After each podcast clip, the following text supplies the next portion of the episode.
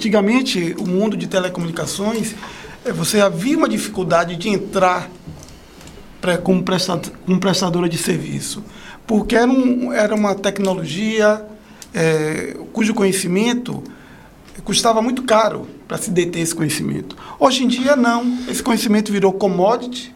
Então, essa Inclusive, barreira do Estamos aqui nesse momento divulgando conhecimento que eu não tive no passado quando eu montei meu provedor. Pois é, era, era uma barreira de Exatamente. entrada. Hoje em dia não é mais barreira de entrada. Então, essa questão do conhecimento e de como você transformar esse conhecimento na prestação de serviço, ela já foi ultrapassada pela grande maioria dos provedores.